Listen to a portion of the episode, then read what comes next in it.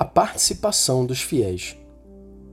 Para assegurar esta eficácia plena, é necessário, porém, que os fiéis celebrem a liturgia com retidão de espírito, unam a sua mente as palavras que pronunciam, cooperem com a graça de Deus, não aconteça de a receberem em vão.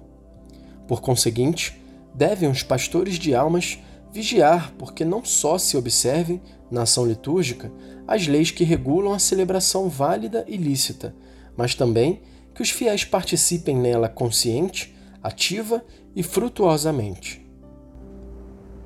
Vida